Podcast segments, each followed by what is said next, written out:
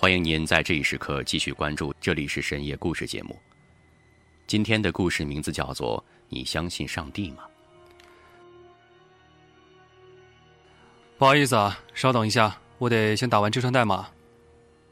我所采访的另一位梦游症患者是一位程序员，我特地跟他约好时间，挑了个明朗的周六下午来拜访他，而他却在忙碌的进行着繁复的编程工作。没事儿，你先忙吧，等你忙完，咱们再开始。我很有耐心的坐在一旁，看着他飞快的敲击着键盘。屏幕上一行行看不懂的代码在飞速的刷新着屏幕。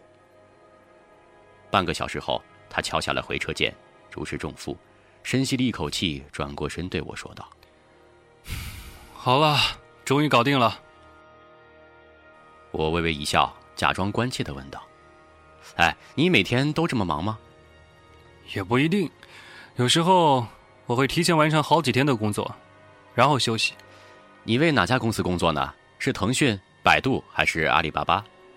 以前在百度混过，半年前辞职了。那现在呢？一直在家里。哎，可以开始了吗？啊，好好。哎，那你是从什么时候开始梦游的呢？八个月前。当时是怎样一种情况？那天我在公司，应该说前公司，加班到很晚才回家。回到家，倒头便睡下了。哎，不好意思，打断一下。你一直都是一个人住，我们这种人成天跟程序打交道，很难交到女朋友的。其实当天还有一些程序没有完成，但我实在是太累了，回到家脑袋一沾枕头就睡着了。第二天一早醒来，才想起来昨天晚上的工作没完成，上班就得把完整的程序交上去。于是我一阵手忙脚乱，打开电脑，准备硬着头皮把程序改完。可是当我打开电脑的时候，看到。看到什么了？所有的程序都已经完成了。嗯，所以你由此判断自己梦游，你认为自己在梦游的状态下完成了工作。不仅仅如此，最开始我并没有反应过来。我是说，我并不知道这和梦游有半毛钱的关系。我以为是自己头一天晚上完成了工作，只是因为自己压力太大，情绪紧张给忘了。后来这种事情连续发生了很多次。直到有一次在公司加班，我实在是太困，就在办公室睡着了。没一会儿就听到同事在我耳边呼喊我的名字。当我睁开眼睛的时候，发现自己在椅子上坐了起来，双手还在键盘上，面对着屏幕，屏幕上的代码是比之前多了三十行。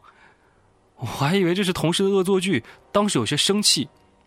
可是同事们都说被我吓到了。所有人都看见我睡着睡着就坐了起来，然后闭着眼睛在键盘上打代码。那你看过医生吗？看过，没有用。自从自己知道梦游，那段时间我晚上都不敢睡觉，每天都睁着眼，撑到很晚，实在是忍不住了才睡。那你梦游的时候，梦里是什么样的？一开始我记不太清楚内容，后来那梦就越来越清晰了。我梦到自己打开了一扇门，一扇门。你是说你梦游的时候走出了家门？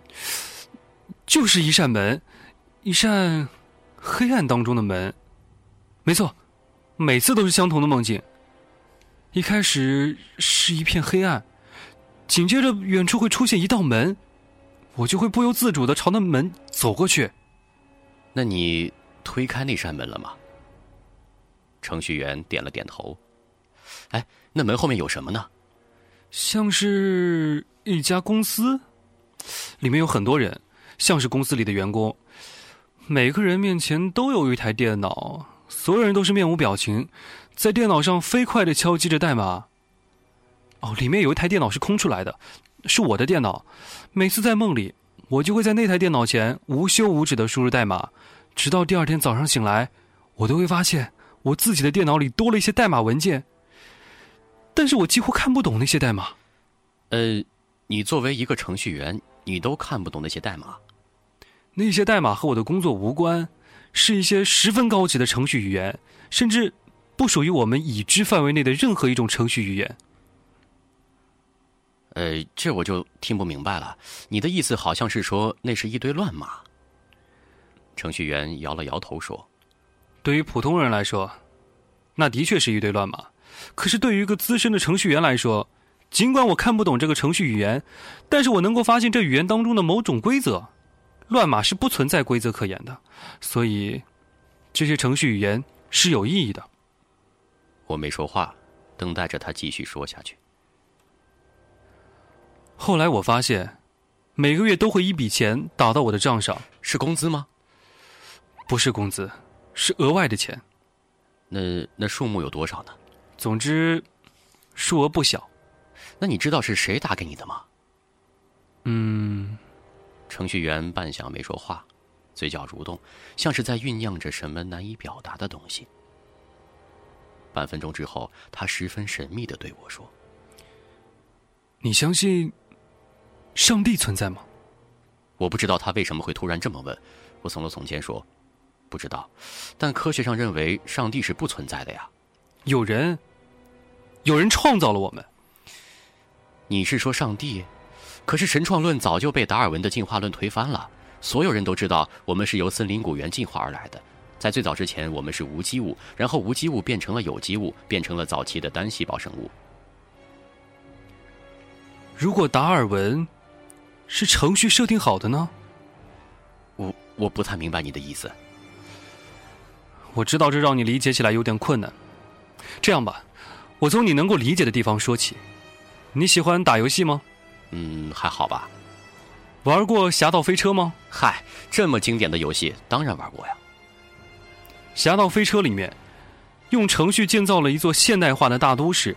那座大都市里有晴天，有雨天，有高楼大厦，有花草树木，有公园，有长椅，甚至有坐在长椅上的老人，在草坪里奔跑的猫，有形形色色的路人，来来往往的车辆，有医院，有警察局。你犯了案，警察会来抓你的。你不能飞，只能和现实世界里一样做个普通人。一切都遵循着我们熟知的物理学原理。我们为什么不能飞？万有引力呗。侠盗飞车里的 NPC 为什么不能飞？万有万……我我突然呆住了，感觉有什么不对。程序员得意的一笑：“游戏里也存在万有引力吗？那只是程序员为了模仿现实里规定的规则，一串代码而已。那又是什么？”制定了所谓现实世界的规则，为什么会有万有引力？为什么我朝你的鼻梁打一拳你会流鼻血？为什么我朝着墙壁打一拳我的手可能会骨折？为什么？为什么我们需要呼吸？为什么我们需要喝水？这些规则都是谁制定的？我无法回答。程序员接着说：“还没明白？这个世界就像是一个程序，就是由程序员创造出来的。”我觉得他疯了。顺着他的话说。那你的意思是，那个程序员就是上帝？没错，准确的说，他是我们的 boss。boss 负责分配任务，由公司里的程序员来完成。这个世界很大，一个人不可能完成，所以需要很多个程序员合作。就像游戏，一组程序员负责建模，一组程序员负责这负责那。哎，总之各司其职。才能维护整个程序的稳定运行。哎，你你是《黑客帝国》看多了吧？随你怎么说。如果你说的都是真的，那么你又是怎么知道这些的呢？我当然知道，我就是构建这个世界的程序员之一，我负责 NPC 的构建。哼，哎，你不会想说你每晚梦游写程序，其实就是在构建这个世界的 NPC 吧？没错，看来你还挺聪明的，不愧是我创造出来的 NPC。你要说我是你创造的。咱俩今天见面，以前从不认识。那你说说我以前干嘛的？我怎么会知道？不是你说你创造了我吗？我只负责构建 NPC 的外观，但是每一个 NPC 的角色设定和身份背景，那是有专门的设计师来打造的。我们的分工是很明确的，所以我不知道很正常。我又问道：“如果我是你创造的，那我为什么会来找你？”这是个巧合。我们只负责创造你，设定你的过去，但是从来不会干涉你的未来。是你自己选择要来找我的，这是个巧合。嗯，另外，你上个月才诞生，那照你的意思说来，看来今天到这里来采访你的是个刚出生不到一个月的婴儿。你没理解我的意思。我说的诞生，并不是指你从娘胎里出来，而是指你被创造出来。你被创造出来的时候，就已经是这副尊容了。那我为什么会感觉自己活了二十来年呢？那是因为另外一个组的设计师给你灌输了二十年来的记忆。人对时间的感受，大多来自自己的记忆，包括你的父母、你的整个家庭。都诞生于上个月，和你同时诞生，这是程序升级所要做出的必要的 NPC 的调整，所以我们还修改了不少已经存在的 NPC 的记忆，让他们认识你们，好像一开始你们就存在他们的生活当中，这样你们的出现就是浑然天成的，没有谁会对这个东西产生怀疑。他顿了顿，接着说。对了，其实这个世界的历史也没有你们想的那么长，大概。嗯，只有几百年的历史吧。这里说回达尔文，其实达尔文是我们程序员精心设计的 NPC，因为那个时候的 NPC 相信神创论，一些 NPC 开始用毕生精力来寻找上帝的存在，所以程序员害怕有一天 NPC 会发现这个世界只有巨大的程序，于是就创造了达尔文，提出进化论，让人相信自己是进化而来的，而不是被创造出来的。达尔文进化论的出现是为了维护程序的稳定。那那华夏五千年文明又是从何而来呢？冰河世纪、恐龙时代，那又是怎么回事？你从哪儿了解到五千年文明？又是从什么地方知道冰河世纪和恐龙时代的存在？书本上啊，没错，书本上。书本又是谁创造的呢？你所了解的这些东西，有关的这个世界，那么多乱七八糟的历史，你真正经历过吗？实践才出真知，纸上得来终觉浅。我哑口无言。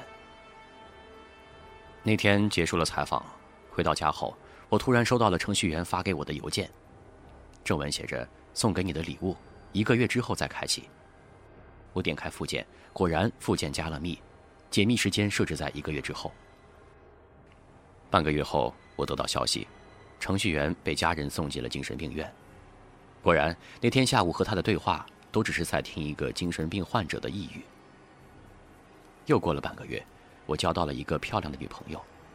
那天，我忽然的想到，一个月前程序员发给我的加密邮件已经到了解密时间了。我点开邮件，附件果然已经自动解密了。我迫不及待点开附件，看到附件中是一个女人的 3D 建模像，而那个女人和和我的女朋友。长得一模一样。